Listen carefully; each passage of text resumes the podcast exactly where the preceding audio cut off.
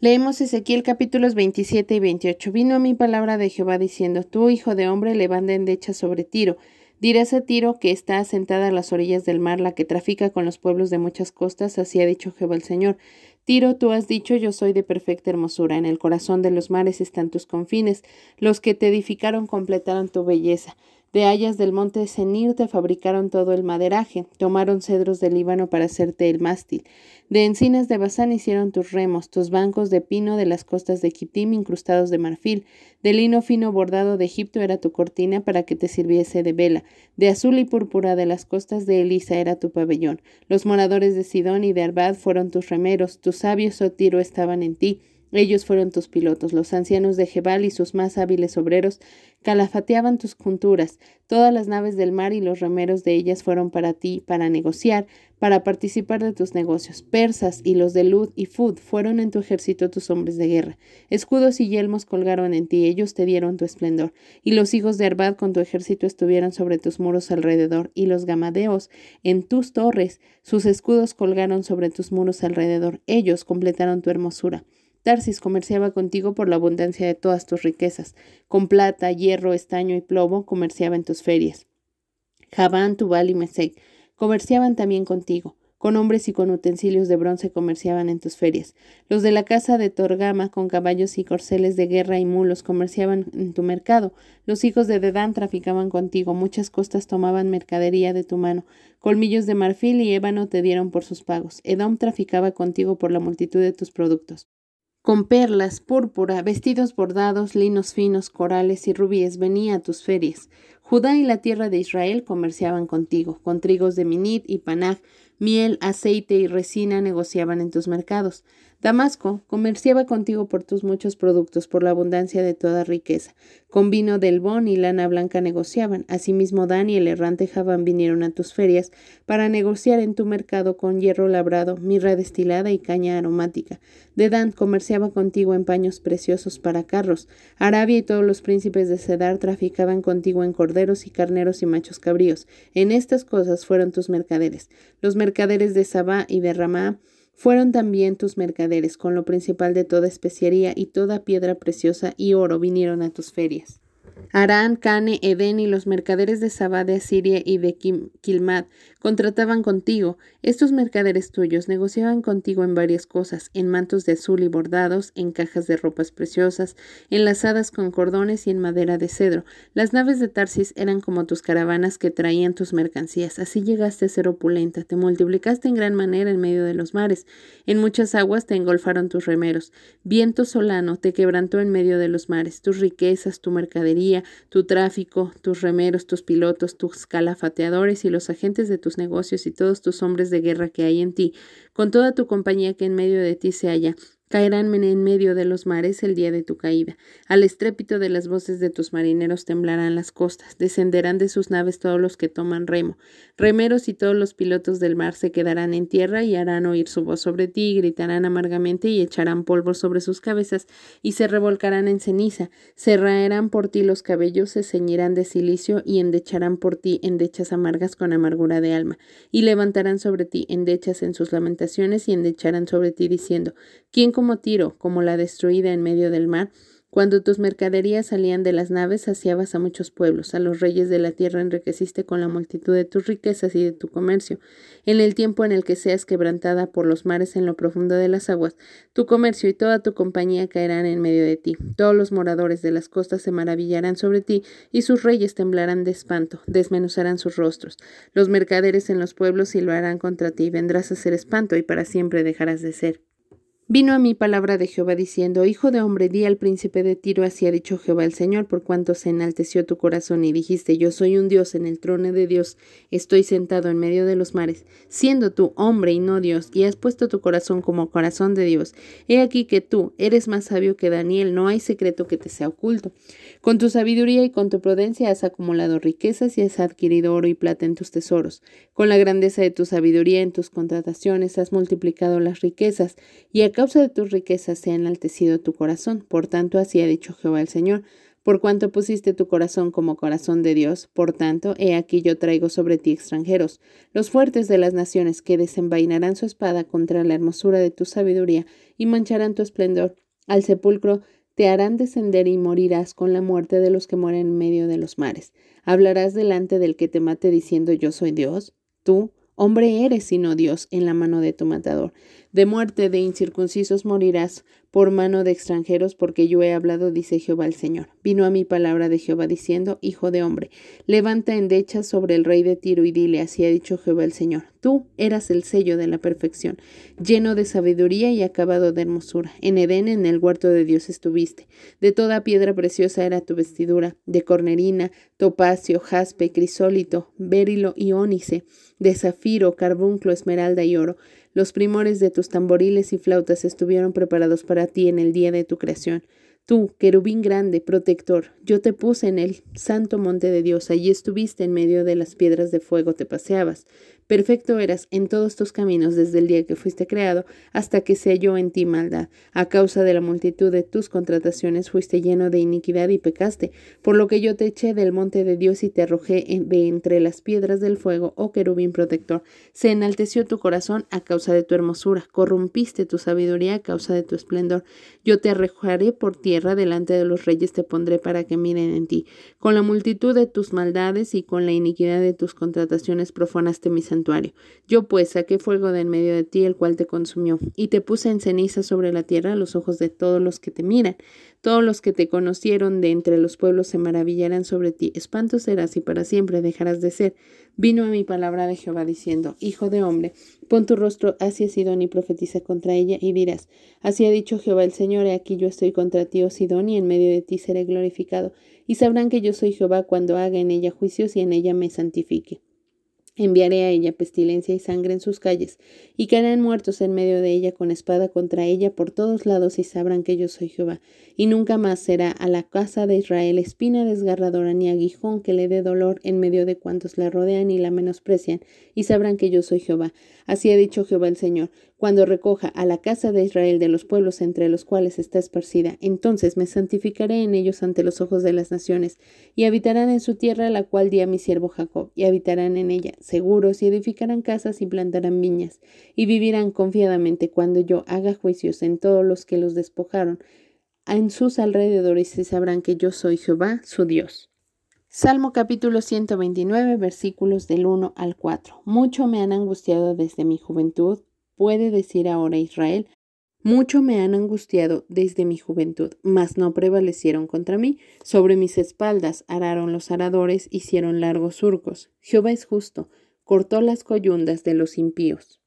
Proverbios 28-26 El que confía en su propio corazón es necio, mas el que camina en sabiduría será librado. Hebreos capítulo 12 Por tanto, nosotros también teniendo en derredor nuestro tan grande nube de testigos, despojémonos de todo peso y del pecado que nos asedia y corramos con paciencia la carrera que tenemos por delante.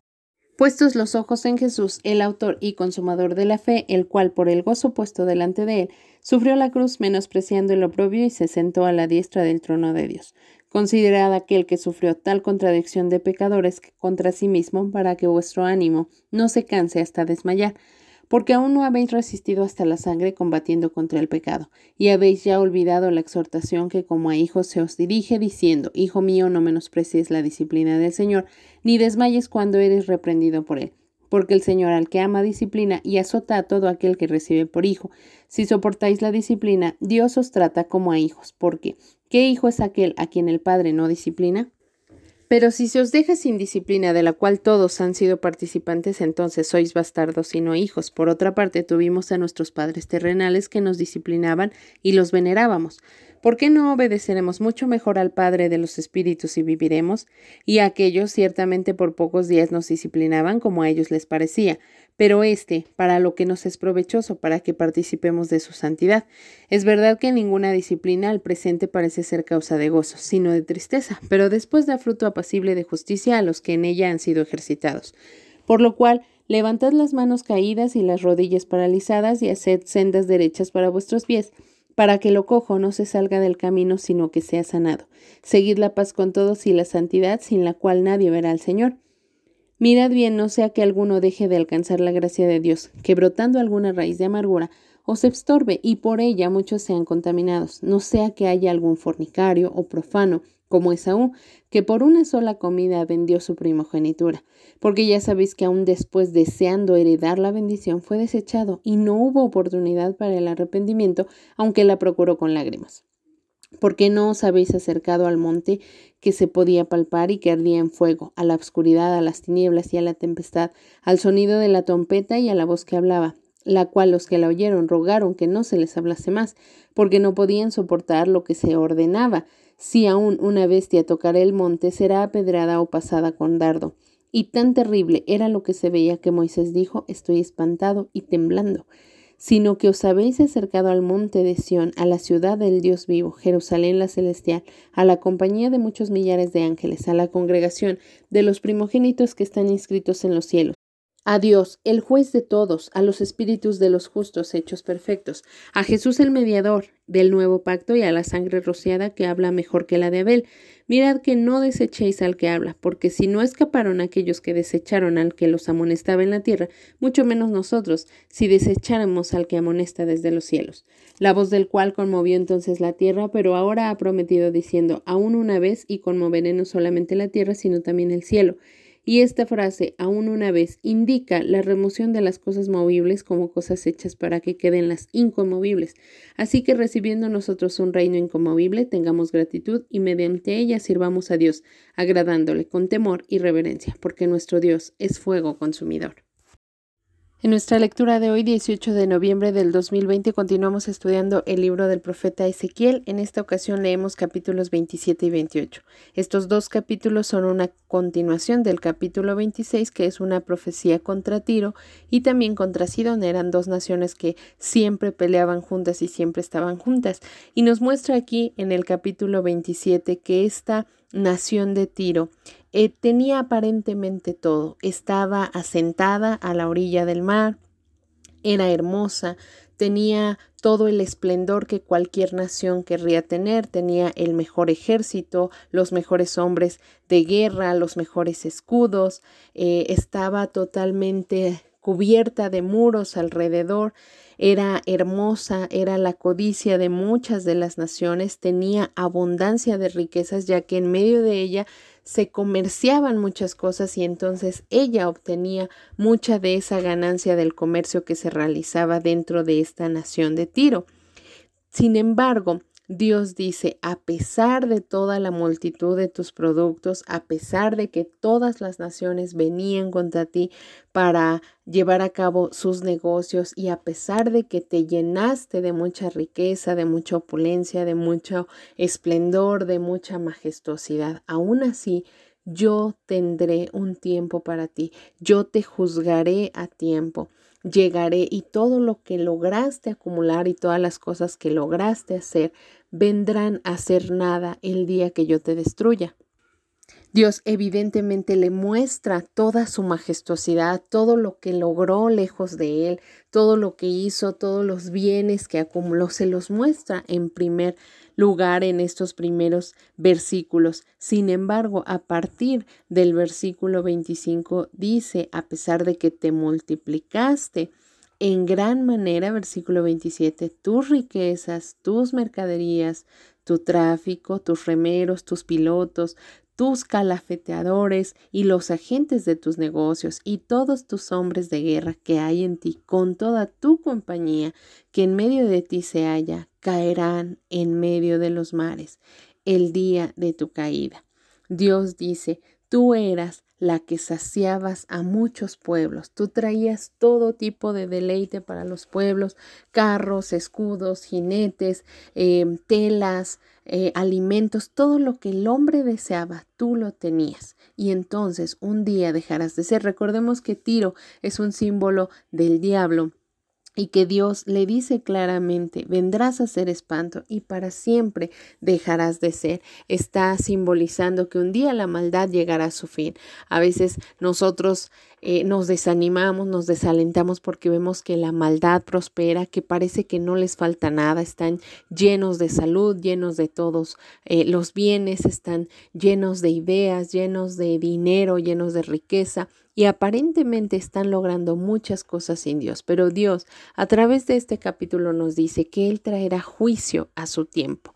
Nada se escapa de los ojos de Dios. Él puede dejar que una nación prospere sin él, pero tarde o temprano se enfrentará al juicio de Dios, tal como pasó con esta nación. El capítulo 28 es una muestra de que el rey de Tiro se había llenado de suficiente orgullo, de tanta soberbia, que incluso se autodenominaba que era un dios. Dios irónicamente le dice, cuando estés delante del que te mate, ¿acaso le vas a decir que eres un Dios? No eres un Dios, lo ubica. Le dice versículo 9 del capítulo 28, tú eres un hombre, pero no eres Dios. Eres un hombre y yo te lo voy a demostrar porque va a haber un hombre que te va a matar. Ahí vas a reconocer que no eres Dios. Ahí te vas a dar cuenta que el único Dios soy yo, que el único dueño de los mares soy yo y no tú. Entonces, después de estos versículos comienzan a hablar precisamente de la caída de Satanás eh, a partir del versículo 12 donde dice que era lleno de perfección, que tenía sabiduría, que mm, estaba acabado en hermosura, con muchas piedras preciosas, y estaba allí en el huerto de Dios. Dice versículo 15, perfecto eras desde que fuiste creado, pero se halló maldad en ti. Cuando hubo soberbia, cuando se llenó de soberbia, Satanás, este ángel Lucifer, fue lanzado, fue echado de eh, los cielos y entonces tuvo que experimentar el vivir lejos, tuvo que experimentar la caída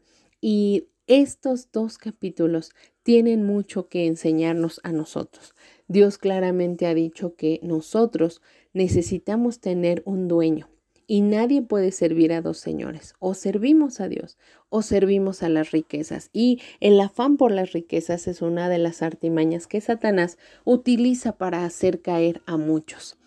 Muchas personas que temen a Dios comienzan a desviarse, comienzan a dejar de lado a Dios, dejar de lado el servicio a Dios, dejar de lado la casa de Dios, el día que Dios ha establecido, que se lo dediquemos completamente con la intención de hacer más y más riquezas. Y Dios dice, yo no voy a impedir nada. A veces estas personas suelen decir, Dios me está bendiciendo económicamente, Dios me está dando mucho. Sí, pero si es a costa de tu servicio a Dios, si es a costa de tu asistencia fiel a la iglesia, no te engañes, no es una bendición de Dios. Estos hombres y mujeres que vivían en Tiro, Podrían haber dicho lo mismo, Dios me está bendiciendo con todo este tipo de comercio que está dando, con todas estas ganancias que estoy teniendo, pero Dios dijo, yo simplemente estoy dejando que hagas lo que tengas que hacer y te estoy dando tiempo de que me conozcas, pero si no quieres, a su tiempo llegará el juicio.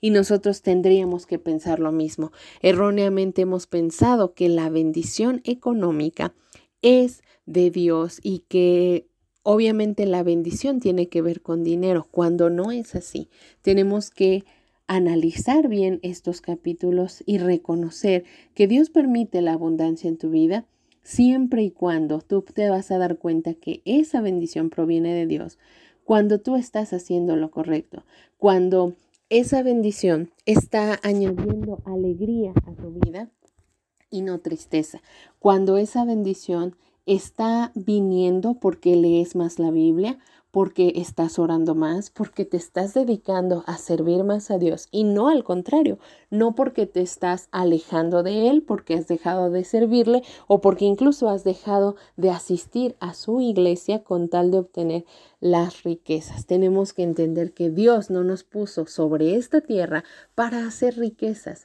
¿Por qué? Porque un día estaremos en una casa que será de oro puro Así que Él no quiere que te afanes sobre esta tierra para tener más y más. Si Él desea enviar bendición a tu vida, lo hará. Y obviamente lo ha hecho en la vida de muchos hombres y mujeres de Dios que han puesto en primer lugar a Dios, que han puesto en primer lugar el servicio a Dios por encima de su deseo de hacer más y más riquezas, que han puesto en su corazón esa firme convicción de que no abandonarán la casa de Dios y mucho menos por hacer riquezas. tantos hombres y mujeres que abandonan la asistencia regular a la casa de Dios por estar cumpliendo con un trabajo, cumpliendo con horas extras para obtener más y más dinero y llegan a decir, es que Dios me está bendiciendo mucho económicamente. Necesitamos abrir los ojos, necesitamos ponernos en la misma sintonía de Dios y entender que la única manera en la que nosotros podamos llenar nuestra boca y decir, Dios me está prosperando económicamente, tiene que venir a raíz de una intimidad más profunda, de leer más, su palabra, de orar más, de meditar más, de memorizar más, de compartir más el Evangelio. Ahí sí puedes decir que Dios te está bendiciendo. Esta nación de Tiro no lo está mostrando. Era una nación pagana que no servía a Dios, que no le temía, que no quería saber nada de sus mandamientos y aún así recibía prosperidad económica.